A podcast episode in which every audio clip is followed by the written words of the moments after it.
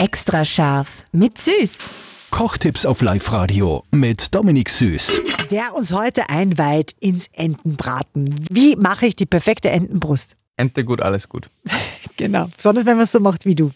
Wir legen wirklich in die heiße Pfanne, oder wenn du sogar einen Grill hast, ich lege es am Grill, lege es in die heiße Pfanne mit der Hautseite, mit der Fettseite, die schneide ich vorher ein bisschen ein, dann mache ich so ein Karo-Muster, schneide rein und dann lege ich es in die heiße Pfanne rein. Ich brauche nicht mehr Öl, weil das Fett, das gerinnt dann ein bisschen, das heißt, es bleibt meine Picken, dann kriege ich außen eine knusprige Haut, dann drehe ich es um und brate es auf der zweiten Seite. Und was auch voll geil ist, ist äh, Honig auf die Haut zum Streichen.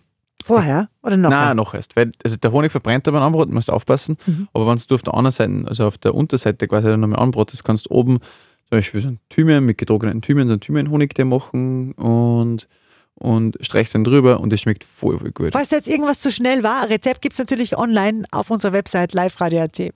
Extra scharf mit Süß. Perfekt gekocht in einer Küche von Eilmannsberger. Denn am Ende schreibt man Küche mit E.